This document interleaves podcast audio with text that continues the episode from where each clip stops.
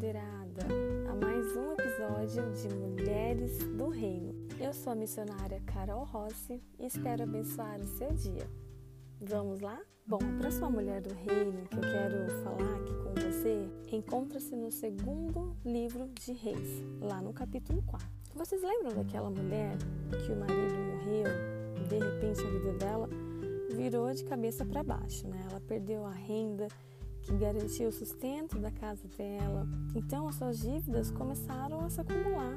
E seguindo o costume daquela época, as pessoas nessa situação, os seus credores tinham o direito de pegar os seus dois filhos e levar eles para trabalhar como escravos, para que a sua dívida fosse paga.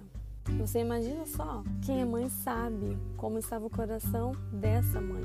Então, essa mulher correu lá para falar com o profeta porque ela precisava de uma palavra para toda essa situação dela.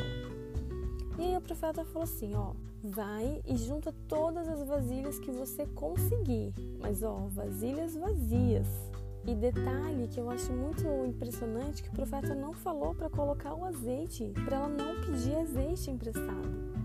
Como se ele dissesse assim: pegue o seu nada e junte mais nada que seus vizinhos possuíam mais vasilhas que não tenham nada. Ou seja, ele enfatizou o nada que ela já tinha e o ampliou. A lição que fica aqui pra gente hoje é que coube essa mulher decidir se ela ia aceitar ou não a instrução desse profeta. E olha que era instruções pela fé.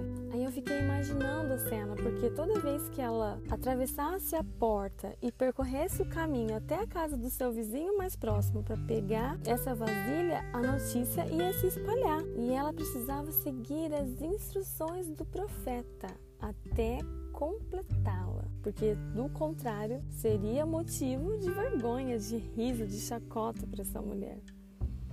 Mas quando ela toma a decisão de seguir as, as instruções do profeta, ah, aí sim, essa viúva viveu um milagre. Lá no livro de Reis 4, 5 a 6 diz assim: Seus filhos traziam vasilhas e ela as enchia. Logo, todas estavam cheias até a borda. Ser mulher do reino é ser uma mulher que tem comprometimento. E aí, muitas vezes, implica a gente tomar uma decisão com base na fé e seguir o caminho que Deus nos ordenou, que às vezes não é tão fácil assim. Às vezes Deus fala não quando a gente quer o sim. Eu posso dizer com certeza que o caminho de Deus raramente vai ser o caminho que você quer, o caminho que você escolheu. Mas quando você escolhe seguir o caminho que Deus te ordenou, que Deus te instruiu, vai te levar ao seu destino, vai te levar à sua vitória, que é um lugar muito melhor do que qualquer outro. Como estão as suas escolhas? Como estão as suas decisões hoje? Estão baseadas no que você quer ou no que Deus quer? Você é uma mulher comprometida? Deus te abençoe.